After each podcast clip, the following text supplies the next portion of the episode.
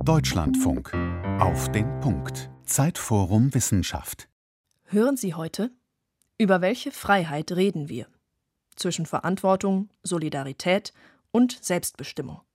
Moderation Ralf Krauter, Deutschlandfunk und Andreas Sendker, Die Zeit. Liebe Zuhörerinnen, liebe Zuhörer, seit einem Jahr etwa hört meine Freiheit nicht mehr nur da auf, wo sie die Freiheit eines Nachbarn oder eines anderen neben mir lebenden Menschen beschränkt, so sagt es das Bundesverfassungsgericht, sondern es fordert uns auf, auch die Freiheit künftiger Generationen zu bewahren. Aber wie verhandelt man das eigentlich, die Freiheit künftiger Generationen? Gibt es da Parameter? Was darf ich jetzt tun, damit Menschen künftiger Generationen noch bestimmte Möglichkeiten haben, frei zu entscheiden, was sie tun wollen? Wer definiert und setzt eigentlich die Grenzen? Und wie ist es überhaupt dazu gekommen, dass gerade so in westlichen Industriegesellschaften Freiheit offenbar darin besteht, möglichst grenzenlos konsumieren zu dürfen? Müssen wir mit mehr Verboten leben, um Freiheiten zu schützen? Das sind so die Dinge, über die wir heute Abend diskutieren wollen. Und zwar mit Güde Jensen. Sie ist Mitglied des Bundestags, stellvertretende Vorsitzende der FDP-Fraktion, war 2017, als sie in den Bundestag gewählt wurde, die jüngste Abgeordnete aller Zeiten, war dann vier Jahre lang auch Vorsitzende des Bundestagsausschusses für Menschenrechte und humanitäre Hilfe, stammt aus Schleswig-Holstein, hat Politikwissenschaften studiert, wohnt in Kiel und machte unter anderem im Zuge der Corona-Impfpflichtdebatte, auf die wir vielleicht auch nachher kurz zu sprechen kommen werden, im Bundestag von sich reden durch einen Kompromissvorschlag, der eine Art goldenen Mittelweg aufzeigen sollte zwischen den Fronten dort. Herzlich willkommen, Frau Jensen. Hallo, guten Tag. Neben ihr sitzt äh, Professor Philipp Le Penis. Er ist studierter Ökonom, äh, lehrt am Institut für Politikwissenschaften der FU Berlin. Er ist dort auch Leiter des Forschungszentrums für Nachhaltigkeit und Transformationsprozesse, sind sein Steckenpferd. Jahrgang 1971, hat in Berlin und London Volkswirtschaftslehre und Entwicklungspolitik studiert. Interessant ist, dass er von 2001 bis 2011 zehn Jahre lang bei der KfW, bei der Kreditanstalt für Wiederaufbau, gearbeitet hat und dort Entwicklungshilfeprojekte in Lateinamerika und Asien geleitet hat. Was ihn auch spannend macht für diese Diskussion, hat er eben ein neues Buch geschrieben mit dem Titel Verbot und Verzicht. Politik aus dem Geiste des Unterlassens. Und darin geht er unter anderem der Frage nach, warum heute viele von uns so allergisch reagieren, wenn der Staat auf die Idee kommt, uns Vorschriften zu machen, wie oft wir Fleisch essen dürfen, wie oft wir Langstreckenflüge buchen dürfen, und wie groß die Autos sein dürfen und wie schnell wir damit auf der Autobahn fahren dürfen. Herzlich willkommen, Herr Le Penis. Danke. Last but not least, Professor Angela Schwertfeger. Sie ist Juristin, Lehrstuhl für öffentliches Recht an der Uni Göttingen und wissenschaftliche Direktorin des Thinktanks Democratic Future, wo sie sich gemeinsam mit anderen klugen Köpfen darüber Gedanken macht, wie die Demokratie der Zukunft aufgestellt sein müsste, was wir da brauchen. Äh, Jahrgang 1980 hat in Trier und Lyon studiert und zu ihren Forschungsschwerpunkten zählt neben Parlamentsrecht, Öffentlichkeitsbeteiligung und dem Schutz von Grundrechten auch das Umwelt- und Klimaschutzrecht. Und da werden wir sicher auch noch drauf zu sprechen kommen, wie sozusagen die Lasten beim Klimaschutz global gerecht verteilt werden können und was das für die Freiheit des Einzelnen letztlich bedeutet. Herzlich willkommen, Frau Professor Schwertfeger. Einen schönen guten Abend. Ja, und meine erste Frage geht gleich an die Juristin.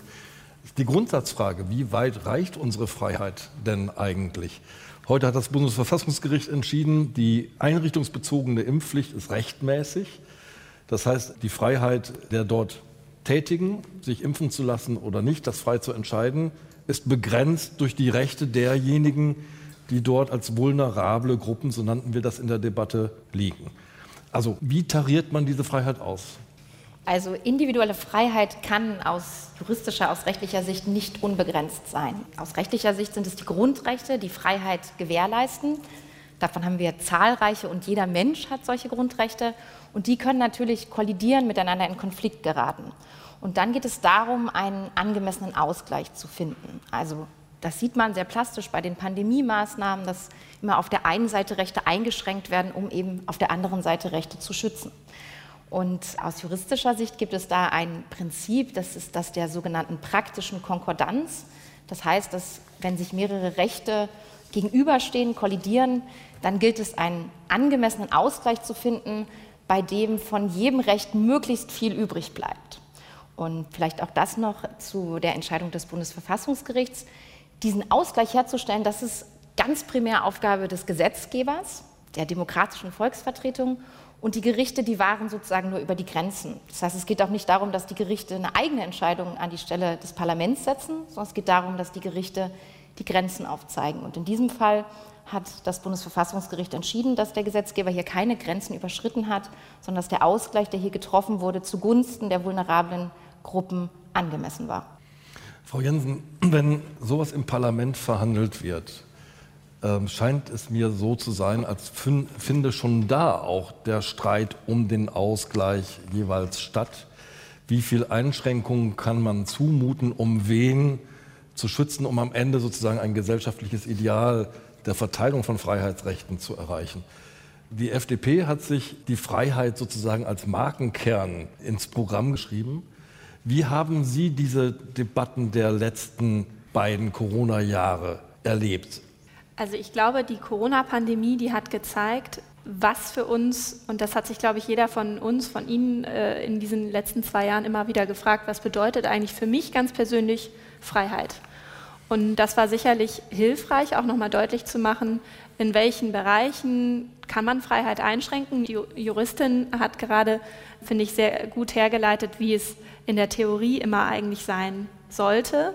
Und wir im Parlament, und das ist vielleicht so ein Stück Ihre Frage, die versuche ich da so zu beantworten, haben ja auch die Aufgabe, in einer öffentlichen Debatte zu zeigen, wie sind denn die Argumente geführt worden? Weil in den Ausschüssen kann die Bevölkerung ja meistens nicht mithören, es sei denn, es ist eine öffentliche Anhörung. In den Ausschüssen, da wo die Details der Gesetzgebung Ganz verhandelt genau. werden, wo man Sachverständige vorlädt und. Genau, richtig. Und im äh, Deutschen Bundestag wurden zum Beispiel über die Maßnahmen ähm, der Corona-Politik ähm, diskutiert. Und selbstverständlich gibt es da schon eine Abwägung. Und selbstverständlich haben wir uns diese Abwägung als Freie Demokraten nicht leicht gemacht. Und man hat ja zum Beispiel bei der Impfpflichtdebatte, vielleicht kommen wir noch drauf, auch gesehen, dass es in der FDP-Fraktion ganz unterschiedliche Haltungen dazu gab. Finde ich, ist ein Beweis dafür, dass auch die Überzeugung, was ist denn Freiheit, auch bei den Freien Demokraten teilweise unterschiedlich ausgelegt wird. Dennoch ist die Debatte wichtig. Diese Pluralität von Meinungen ist etwas, was wir hier in einer freien Gesellschaft sehr, sehr hoch hängen. Und ähm, auch das gehört zur Freiheit dazu. Es gibt ja inzwischen sehr abstrakte Verknüpfungen von Freiheit. Die Freiheit der Ukraine ist über mehrere logische Schritte verknüpft mit unserer Freiheit, mit unbegrenztem Tempo auf der Autobahn zu fahren. Die Debatten sind plötzlich miteinander verknüpft. Wie verhandelt man das so, dass am Ende ein akzeptables Ergebnis dabei herauskommt. Ich finde, dass genau dieser Vergleich eigentlich so nicht gezogen werden sollte, weil er extrem verkürzt, was man eigentlich nicht direkt miteinander in Einklang bringen kann. Tempolimit, etwas, was wir sicherlich in nächster Zeit auch weiterhin auf der Agenda haben werden, wurde schon als Maßnahme angeführt, um Verkehrstote zu verhindern. Mhm. Tempolimit wurde schon ins Feld geführt, als es darum ging, äh, CO2-Emissionen zu äh, reduzieren. Und das Tempolimit wird jetzt ins Feld geführt, um deutlich zu machen, wir dürfen nicht den Krieg von Putin unterstützen. Bei dem letzten bin ich definitiv dabei, dass wir das verhindern müssen. Ich glaube aber, dass Politik die Aufgabe hat, wir als Deutscher Bundestag die Aufgabe haben, auch zu zeigen, wo Debatten verkürzt werden und wo wir vielleicht mal die längeren Linien betrachten müssen. Und da glaube ich, ist es nicht das Tempolimit, was wir verabschieden sollten, sondern wir sollten uns darum kümmern, dass wir unabhängig von fossilen Energien werden. Da wird heute Abend im Deutschen Bundestag noch ein wichtiges Gesetz auf den Weg gebracht, was zumindest den Übergang schafft mit der Möglichkeit, LNG-Ports zu installieren. Also da würde ich sagen, da ist die Debatte verkürzt und das macht natürlich auch was mit der Debatte um eine individuelle Freiheit. Wir können natürlich auch einfach mehr Geld für Benzin bezahlen, dass wir da verfahren. Nur da stoßen wir auf einen nächsten Freiheitskonflikt, nämlich einen sozialen Freiheitskonflikt. Es gibt Menschen, die bei uns sehr viel konsumieren und konsumieren können, die große Autos fahren können und viel Benzin verbrauchen. Und es gibt andere, die sind darauf angewiesen, mit ihrem Fahrzeug zum Job zu kommen und denen tut aber jede Tankfüllung weh. Herr Lepenis, wie moderiert man denn diesen Konflikt? Die Frage ist eher, ob in diesem Beispiel der Freiheitsbegriff überhaupt benutzt werden sollte. Mhm. Das ist ja einfach die Grundfrage, gibt es sozusagen eine Notwendigkeit für einen sozialen Ausgleich, einen sozialökonomischen Ausgleich, damit man ungefähr die gleichen Lebenschancen hat. Insofern würde ich in diesem Moment gar nicht den Freiheitsbegriff nutzen wollen. Das ist eher die Frage von Fairness und von Lebenschancen und von Teilhabe vielleicht auch. Und äh, wenn Sie das nur auf den Verkehr runterbrechen wollen, man kann sich natürlich noch andere Aspekte da aussuchen. Der Punkt, weil Sie jetzt auch die Preise ansprachen, ist ja eher, warum sind wir eigentlich dazu gekommen, dass man den Freiheitsbegriff dann benutzt, wie Sie das in der anderen Frage ja auch schon sagten, um Konsumverhalten zu beschreiben. Mhm. Also warum ist die Konsumentscheidung auf einmal eine Freiheitsentscheidung? Das ist sie natürlich. Aber warum kann man den Eindruck haben, aus Forschersicht, dass in den letzten zehn Jahren dieser Freiheitsbegriff bestimmte Debatten so dominiert hat?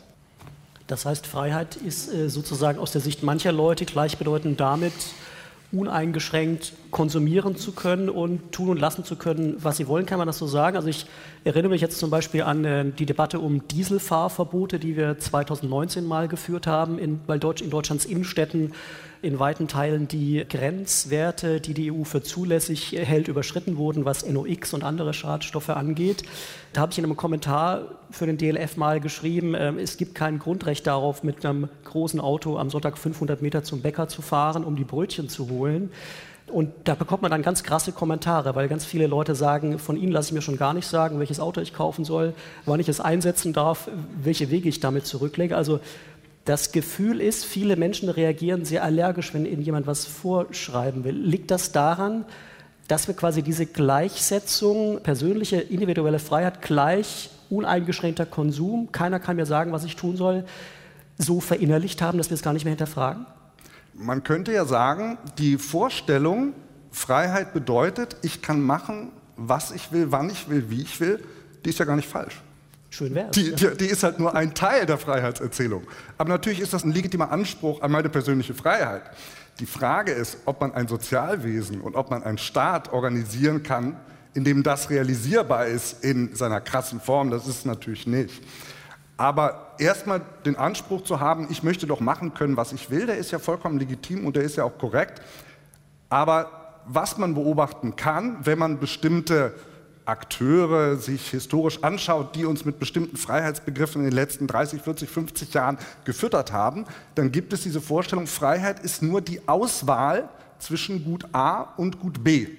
Und das ist sozusagen ein, ein, Freiheitsbegriff, der nicht nur diesen Konsumentscheidungsprozess beinhaltet, sondern der noch aufgeladen eigentlich die Grundlage unserer demokratischen Ordnung ist, um es mal überspitzt zu formulieren. Das heißt, unsere liberaldemokratische Ordnung funktioniert eigentlich nur weil wir ständig ungehindert diese Konsumentscheidung treffen. Dahinter steht dann die Vorstellung, dass nur so effiziente Märkte funktionieren, dass die Funktionsweise effizienter Märkte eigentlich auch die beste soziale Organisationsform ist. Da spricht auch erstmal so abstrakt nicht sofort was dagegen, aber es erklärt, dass eben diese Verengung auf diese Konsumentscheidung schon sehr lange uns eingeimpft wird. Und ich würde sogar behaupten, dass sie in den letzten 10, 15 Jahren auch digital verstärkt wird. Also dass es so eine, fast so eine fehlende Affektkontrolle gibt bezüglich dem Anspruch, was darf ich eigentlich? Und das zeigt sich genau in der Reaktion, die Sie beschrieben haben, dass Menschen auch digital verstärkt gar keinen Filter mehr haben, ihre Empörung irgendwie Ausdruck zu verleihen, wenn jemand kommt und sagt, eigentlich gibt es Grenzen deiner Vorstellung, machen und tun zu können, was du willst, wann du willst, wie du willst. Sie schildern das in Ihrem Buch sehr eindrücklich, dass sozusagen neoliberales Gedankengut, Chicagoer Schule, USA, 1960er Jahre, da ist der Ursprung ungefähr zu verorten, letztlich da dahinter steckt. Also wo auch der Gedanke implizit immer transportiert wird, der Staat sollte sich am besten aus allem raushalten. Das würde ich jetzt gerne an Sie, Frau Jensen, zurückspielen, weil das Stichwort Impfpflichtdebatte haben wir ja schon angesprochen. Sie haben ja einen Parteikollegen, ähm, Herr Kubicki, der da einen Gesetzesentwurf vorgelegt hat, in dem er total gegen eine allgemeine Impfpflicht war. Dann ist im April ja darüber diskutiert worden. Da hat, hat Kubicki das folgendermaßen begründet. Ich zitiere, Impfungen dienten dem Selbstschutz, nicht dem Fremdschutz. Es ist nicht die Aufgabe des Staats, Menschen gegen ihren Willen zum Selbstschutz zu zwingen da schwingt auch so ein bisschen dieses Denken mit, der Staat sollte sich am besten aus allem raushalten, wo er nicht unbedingt gebraucht wird. Meine Frage an Sie wäre, aber wenn das, was hier Kubicki hier sagt, ist es nicht die Aufgabe des Staates, Menschen gegen ihren Willen zum Selbstschutz zu zwingen. Wenn das breiter Konsens wäre, dann hätten wir bis heute zum Beispiel keine Anschnallpflicht im Auto. Es ging ja da in diesem konkreten Fall um die Impfpflicht. Und ich würde das auch dort nicht vergleichen mit einer Anschnallpflicht. In bestimmten Situationen wird ja auch Freiheit eingeschränkt. Ich habe beispielsweise nicht für den Antrag meines Kollegen Wolfgang Kubicki gestimmt. Auch das war das Schöne in dem Fall. Wir hatten die Freiheit, Gruppenanträge zu formulieren, die über Fraktionsgrenzen hinweg entstanden sind. Ich konnte mich diesem Antrag nicht anschließen, weil ich in der Abwägung zu einem anderen Schluss kam. Und deswegen würde ich in diesem konkreten Fall sagen, sollte es niemals Aufgabe des Staates sein, und das ist auch mein Grundverständnis, über Gebühr in das persönliche Leben eines jeden Einzelnen eingreifen zu müssen. Aber bei der konkreten Frage der Impfpflicht haben Studien gezeigt, dass sich viele Menschen nach wie vor nicht ausreichend informiert fühlten, was das Für und Wider eines, einer Impfung gewesen wäre. Und deswegen war Teil ja unseres Antrages, den wir damals formuliert haben, zu sagen, dann machen wir doch eine verpflichtende Beratung, die dazu beiträgt, dass Menschen sich möglicherweise besser informiert fühlen, um dann eine möglichst eine freie Entscheidung darüber zu treffen, möchte ich mich impfen lassen oder nicht. Das ist, finde ich, eine Abwägung, die kann man zumuten. Ich glaube, es kommt immer auf Zumutung an. Freiheit ist auch eine Zumutung, aber auch auf Verhältnismäßigkeit. Und in dem Fall wären Wolfgang Kubicki und ich nicht übereingekommen. Am Ende kam gar keine Mehrheit für, für keinen der Anträge zustande. Auch das gehört dazu. Und wir werden sicherlich weiter über Grade von Freiheit diskutieren. Das äh, gehört dann dazu. Frau Schwertfeger, Stellen wir uns vor, ein Mensch, der stark gefährdet ist durch Corona, der sich aus irgendeinem Grund nicht impfen lassen kann oder der immunsupprimiert ist, Krebspatient, könnte der zum Bundesverfassungsgericht marschieren und könnte sagen, ich verlange eine Impfpflicht, weil die ganzen ungeimpften, die hier rumlaufen, gefährden meine Freiheit, gefährden mein Leben?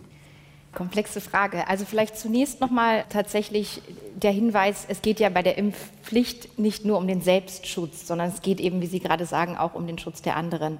Vielleicht kann man zu dieser Konstellation, dass Sie sagen, dass jemand zum Bundesverfassungsgericht geht, um etwas einzuklagen, sagen, dass wir ja eine Entscheidung hatten, wo es darum ging, dass der Gesetzgeber zum Schutz von vulnerablen Gruppen handelt. Nämlich wir hatten die Entscheidung über die mögliche Triage wo es eben genau um diese Konstellation ging, dass Menschen mit Behinderungen gesagt haben, wenn es wirklich zu solchen Situationen kommt, dann ist eine sehr große Wahrscheinlichkeit aufgrund der tatsächlichen Gegebenheiten und der fehlenden Regelungen, dass wir benachteiligt werden, was gegen unsere Grundrechte verstößt, ähm, gegen den Gleichheitsgrundsatz Artikel 3 des Grundgesetzes.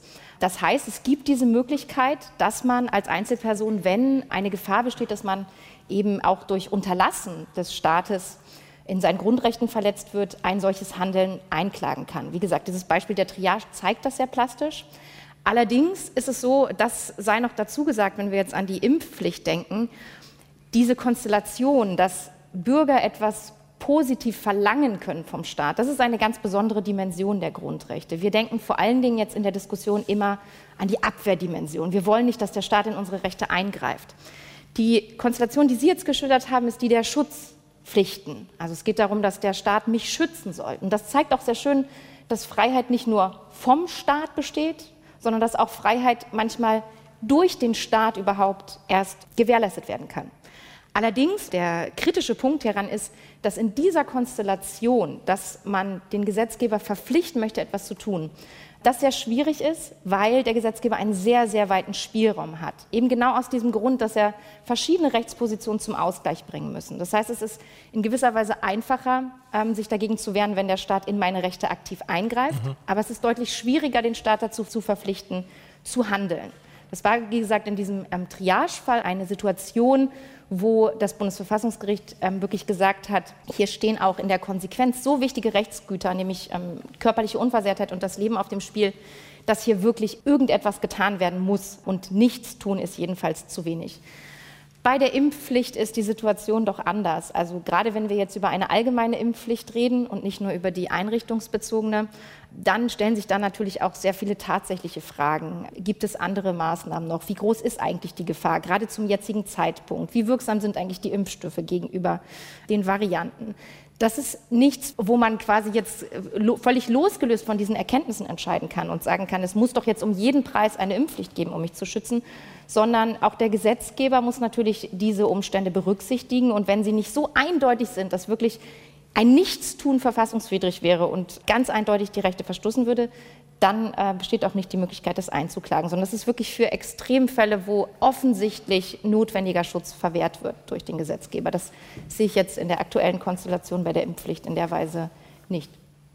Herr Le Penis, schwenken wir von der Impfpflicht nochmal zum Tempolimit. Das Stichwort ist ja auch schon gefallen. Extrem emotionales Thema. Sie beschreiben das auch in Ihrem Buch äh, und zitieren einen Weltchefredakteur, ohne ihn namentlich zu nennen, von dem wir alle wissen, dass er sehr für freie Fahrt, für freie Bürger sich immer wieder stark macht, auch medial sehr präsent ist.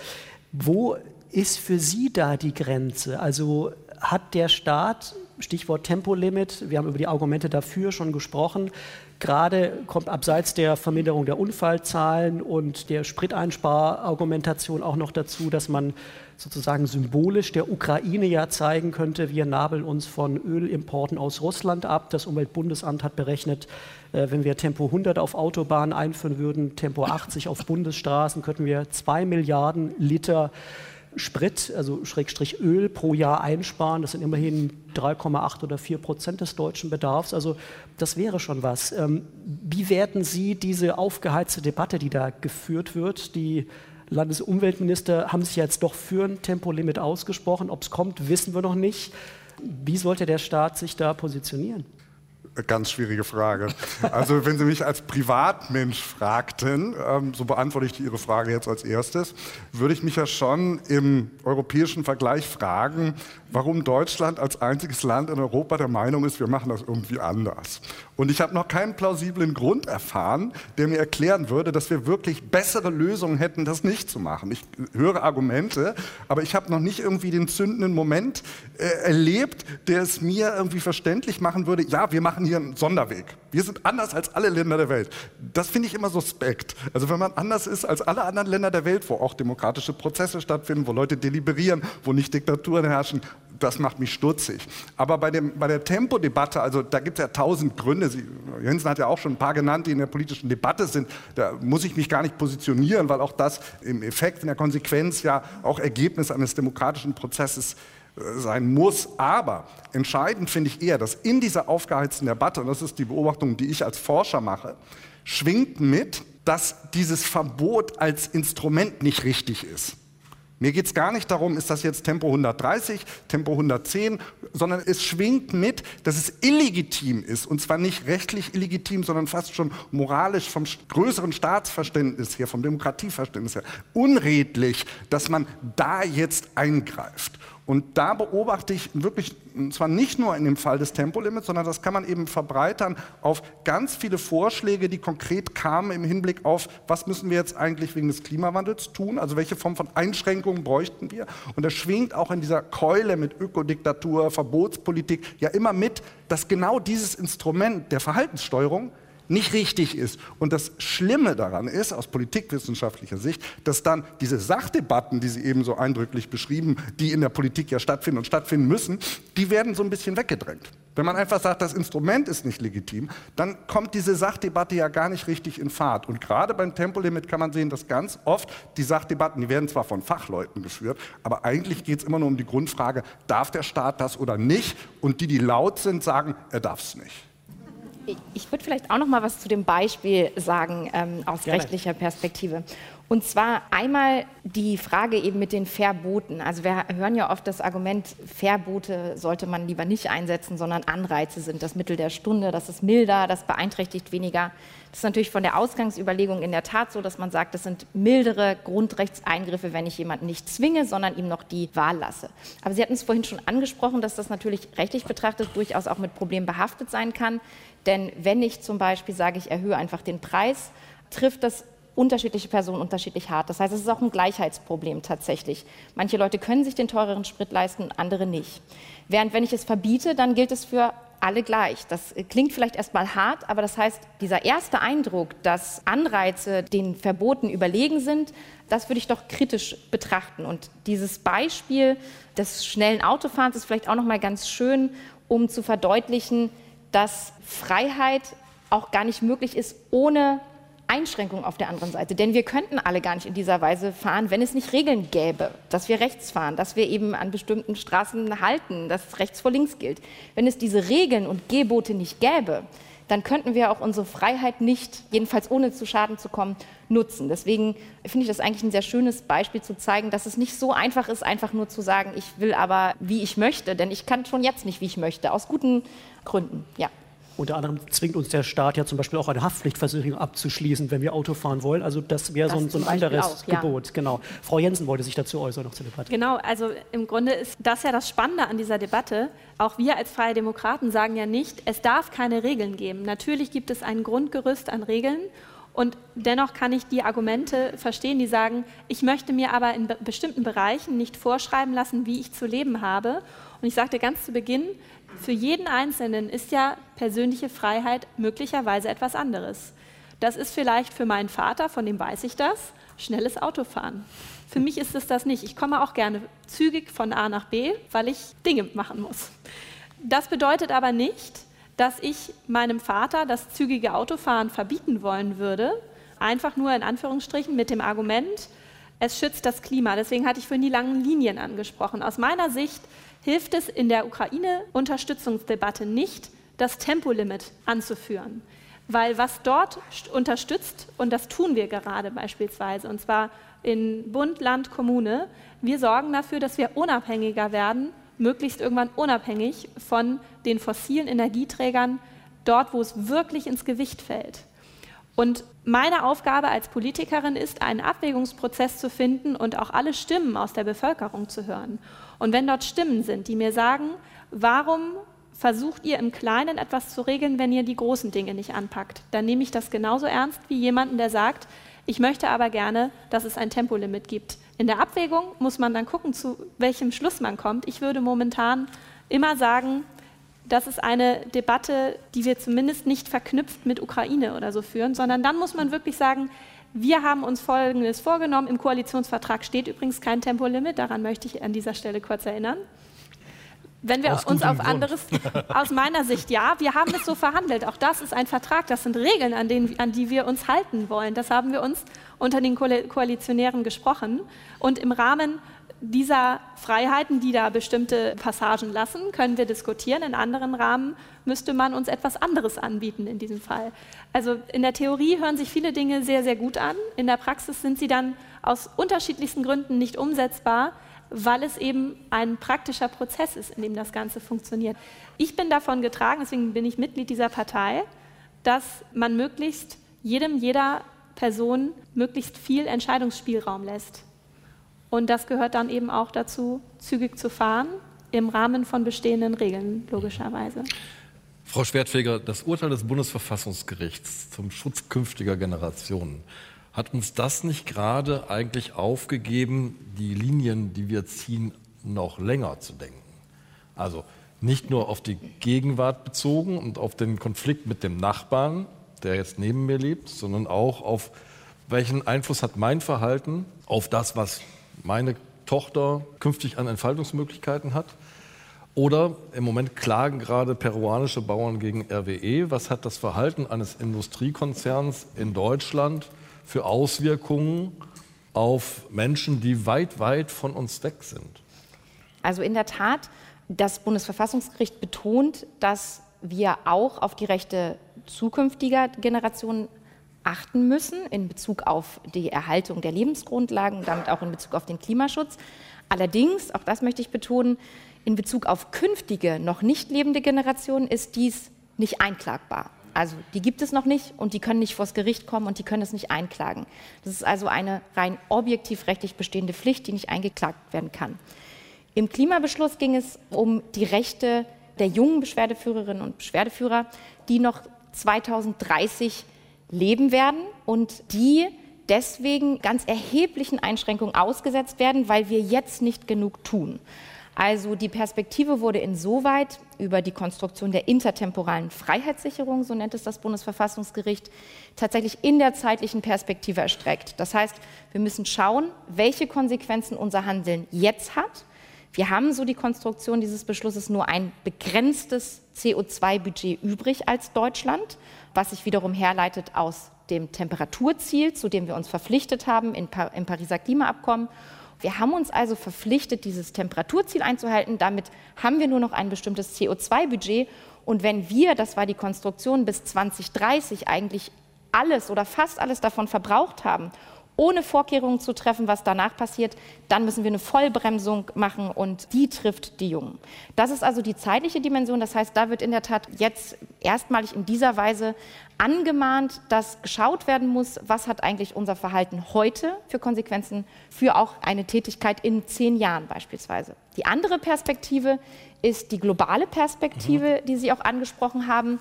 Und zwar waren, das ist vielleicht weniger bekannt, vor dem Bundesverfassungsgericht auch ähm, Beschwerdeführerinnen und Beschwerdeführer aus Bangladesch und Nepal, die also auch geltend gemacht haben, dass die Voraussetzungen bei ihnen zu Hause so schlecht sind wegen des Klimawandels, dass sie auch in ihrer Gesundheit beispielsweise in ihrem Eigentum beeinträchtigt sind. Und das Bundesverfassungsgericht hat über eine andere Konstruktion, wieder nicht über die intertemporale Freiheitssicherung, aber über die Schutzpflichten dass der Staat etwas tun muss, um die Rechte von Menschen zu schützen, hat das Bundesverfassungsgericht anerkannt, dass es möglich ist, dass Menschen auch aus Bangladesch und Nepal vor das Bundesverfassungsgericht kommen können und ihr Grundrecht auf Leben, körperliche Unversehrtheit rügen können. Es hat aber im Ergebnis gesagt, dass hier keine Verletzung vorliegt, weil der Staat ja etwas tut. Jetzt sind wir wieder an diesem Punkt, ähm, nur wenn man nichts tut oder erkennbar zu wenig tut, dann ist das einklagbar. Und das Bundesverfassungsgericht hat gesagt, nein, es wird ja was getan bis 2030 und das reicht aus. Das heißt, im Ergebnis keine Verletzung, aber auch hier diese Ausweitung der Perspektive dass wir auch unsere Auswirkungen in anderen Ländern berücksichtigen müssen. Und das ist auch nicht die erste Entscheidung. Also es gab auch eine Entscheidung schon zum BND, zur Auslands-Auslandsüberwachung, wo eben gesagt wurde, die Grundrechte unseres Grundgesetzes, die gelten nicht nur im Inland für unsere Bürger, sondern die müssen wir, wenn wir als Staat auch im Ausland handeln, Hoheitsgewalt ausüben, dann müssen wir die auch dort beachten. Das kann eingeschränkterweise sein, aber grundsätzlich gelten sie auch im Ausland. Frau Jensen, die Frage an Sie als äh, Vertreterin der jungen Generation sozusagen im Deutschen Bundestag. Wie stellen wir denn sicher, dass künftige Generationen über ähnliche Wahlmöglichkeiten verfügen, ihr Leben so zu gestalten, wie sie wollen, wie wir das heute können. Also Sie sagten gerade, Ihr Vater fährt gern schnell auf der Autobahn. Das ist sein Verständnis von Freiheit. Ich vermute, jeder von uns kennt jemanden, der diese Leidenschaft teilt. Trotzdem die Frage, ähm, es könnte ja sein, dass wir in Zukunft in der Lage sind, äh, dass diese Art von Freiheit gar nicht mehr möglich ist, weil wir sie sonst auch jedem ähm, Bauern aus Indien zugestehen müssen oder jedem Fabrikarbeiter in Afrika. Also ich glaube, der Wunsch ist natürlich weltweit, und das ist ja auch die globale Perspektive, möglichst gleichwertige Lebensverhältnisse zu schaffen die ist ambitioniert und ich glaube, ein Stück weit sind wir uns möglicherweise einig, dass eine totale Gleichheit weltweit ja niemals existieren wird. Wir können nur versuchen, möglichst gute Bedingungen weltweit zu schaffen. Ich glaube, da komme ich wieder zurück auf die längeren Linien. Wir haben die Idee, als Freie Demokraten, aber auch eben als diese Koalition, einerseits global dafür zu werben, dass wir, wenn wir den CO2-Abdruck und auch die Verringerung der Erderwärmung zu, gemeinsam schaffen wollen, dann reicht es nicht, dass die Bundesrepublik Deutschland etwas tut, weil nun mal auch die Atmosphäre keine Grenzen kennt. Ähm, es reicht auch nicht, dass die Europäische Union etwas alleine tut. Es muss möglichst global passieren. Und dafür müssen wir werben. Dafür müssen wir bei der Volksrepublik China werben, da müssen wir bei Indien werben, bei Brasilien All diese Länder, die ich jetzt aufzählte, sind nicht dafür nur bekannt, dass der Klimaschutz an allererster Stelle kommt. Was können wir aber tun? Und da würde auch mein Vater dann irgendwann höhere Kosten haben. Wir schlagen vor, dass es ein Limit gibt. Das wurde auch schon angesprochen. Das Verfassungsgericht hat ja auch gesagt, im Rahmen der Pariser Klimaziele gibt es ein Limit an höchst auszustoßendem CO2, was sich systematisch verringert. Eine politische Entscheidung ist das im Grunde, wie stark es sich verringert. Dieser Mechanismus inklusive CO2-Preis, der sich darüber äh, bilden lässt, also einen Emissionshandel, überall dort zu schaffen, wo Emissionen freigesetzt werden, sorgt marktwirtschaftlich dafür und sehr gut prognostizierbar, dass man diesen CO2-Deckel einhalten kann, wenn man sich etwas kosten lässt. Das heißt, schnelles Fahren kostet am Ende. Fahrradfahren lässt einen im Grunde verdienen. So wollen wir das Ganze angehen. Ich glaube, das ist eine lange Linie, für die wir werben müssen. Das wird sehr, sehr viel Zeit in Anspruch nehmen, aber ich glaube, dass das funktionieren kann. Es ist sehr viel diplomatische Arbeit und das ist unser Job dann am Ende. Dazu müsste zunächst mal der CO2-Preis so sein, dass er wirklich schmerzhaft wird. Herr Leppenis, ich weiß, Sie haben, bevor Sie den akademischen Weg zu Ihrer Professur gegangen sind, in der Entwicklungshilfe gearbeitet. Wir haben eine lange Geschichte der Industrialisierung im Westen. Wir haben ein ordentliches CO2-Gepäck da oben drauf auf unserem Wachstum, das wir seither durchgemacht haben. Wenn Indien jetzt gleichzeitig unter der Klimakrise leidet, in dieser Hitze, am Wochenende waren es 49 Grad in Delhi, aber auch Kohlekraftwerke baut, um das eigene Wirtschaftswachstum anzuschieben, ist das jetzt nachvollziehbar oder unlogisch und wie geht man damit um?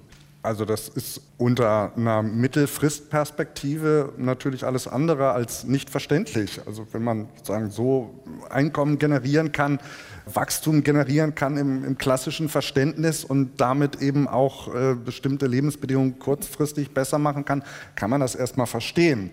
Äh, aber ich möchte zwei Sachen dazu sagen. Also zum einen, dass es gerade in der Entwicklungsdebatte ja einen ganz interessanten alternativen Freiheitsbegriff gibt, der unser Freiheitsverständnis, das wir bislang diskutiert haben, was ja eher so negatives ist, also so Freiheit von Zwang, komplementiert.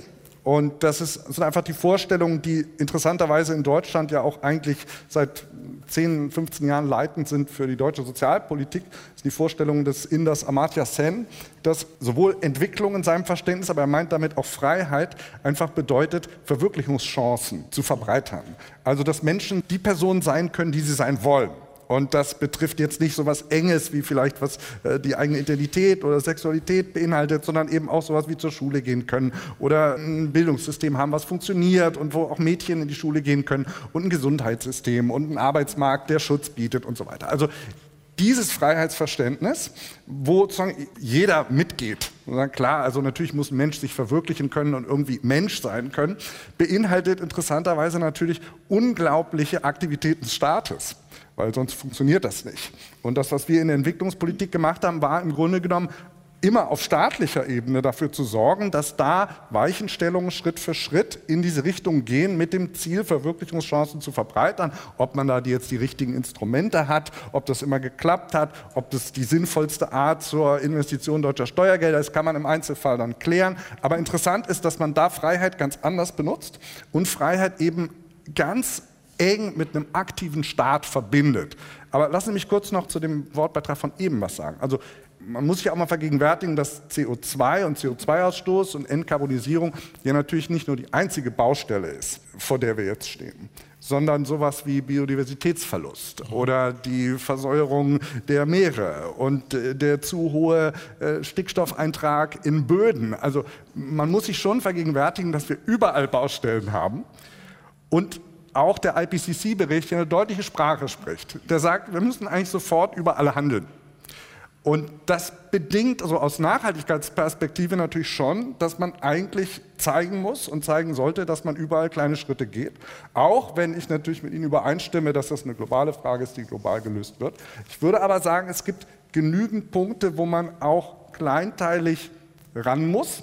Also wenn Sie zum Beispiel Städte angucken die Herausforderungen, vor denen Städte stehen in der Nachhaltigkeitsdebatte.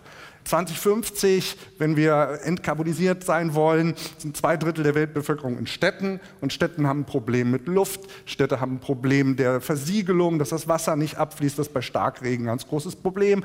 Die haben das Problem, dass sie zu warm werden und das sind ganz konkrete Sachen, die man eigentlich nur regulativ ändern kann. Das geht gar nicht anders. Also sie müssen verbieten, dass man Flächen versiegelt. De facto gibt es ganz viele Sachen, das betrifft eben auch die Art, wie wir Landwirtschaft betreiben, wie wir bestimmte Tierarten und Pflanzenarten schützen.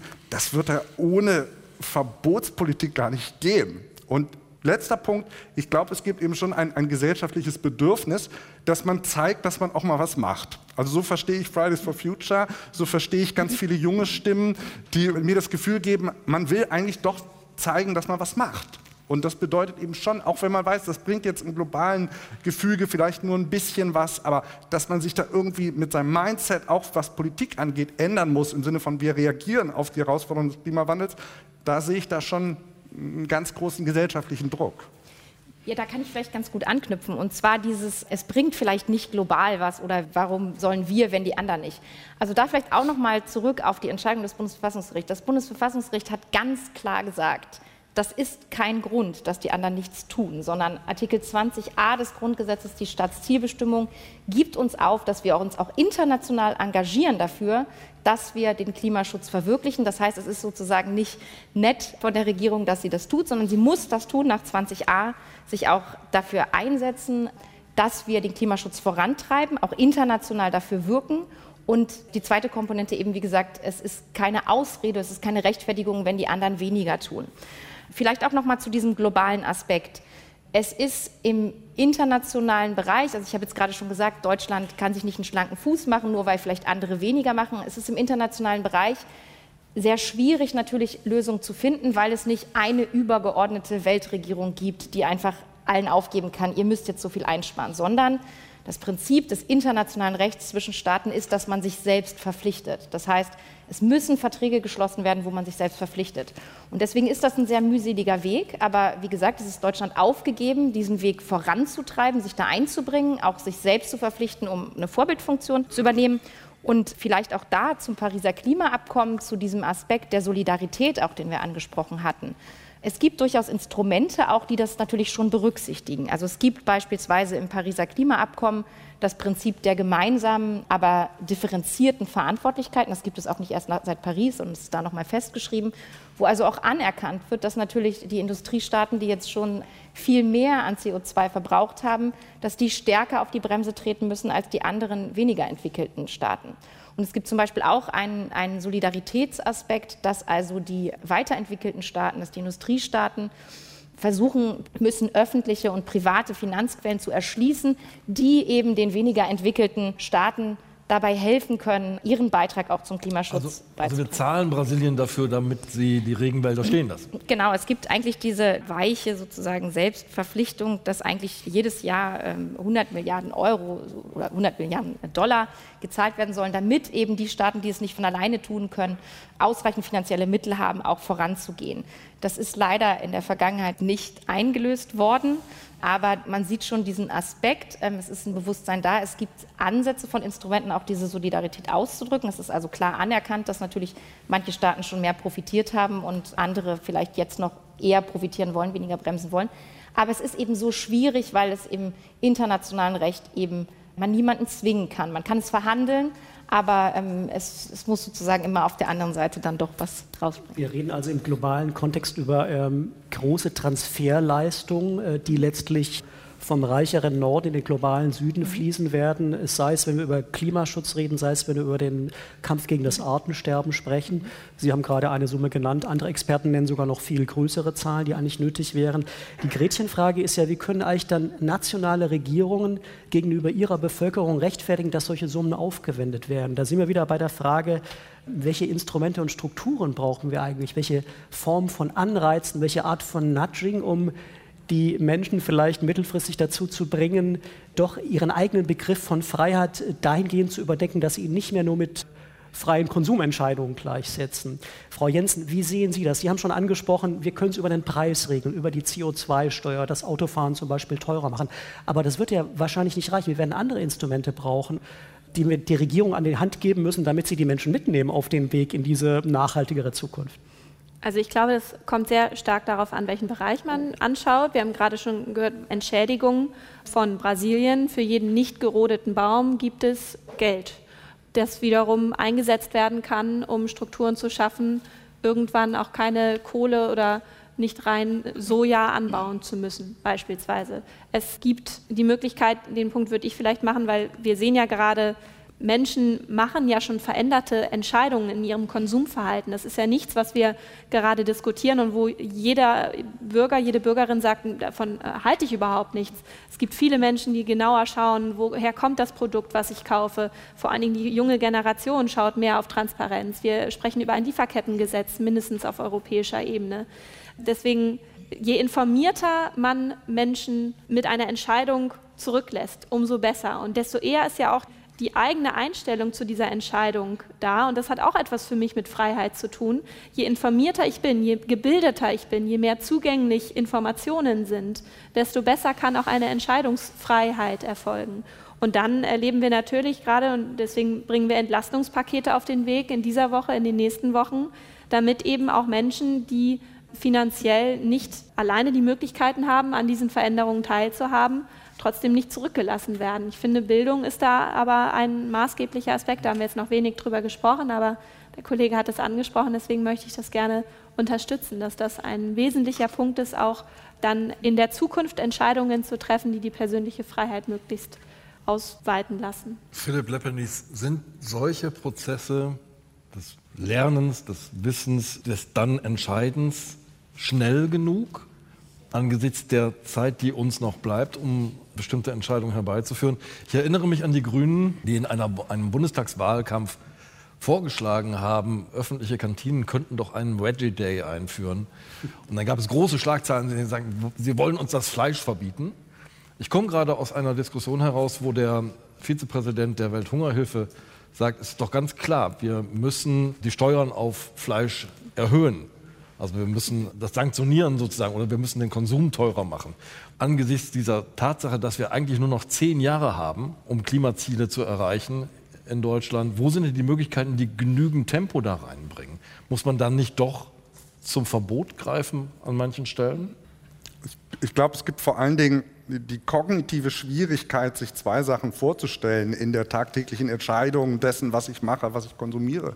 Und das eine ist dieses intergenerationelle, also dieses Denken in Menschen, die entweder ganz jung sind, aber ja irgendwie im Verständnis von nachhaltiger Entwicklung auch noch gar nicht geboren sein müssen.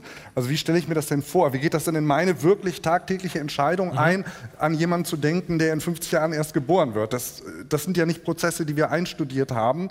Äh, deswegen drückt man die vielleicht äh, gerne auch mal weg. Und das Gleiche betrifft die äh, internationalen Verflechtungen.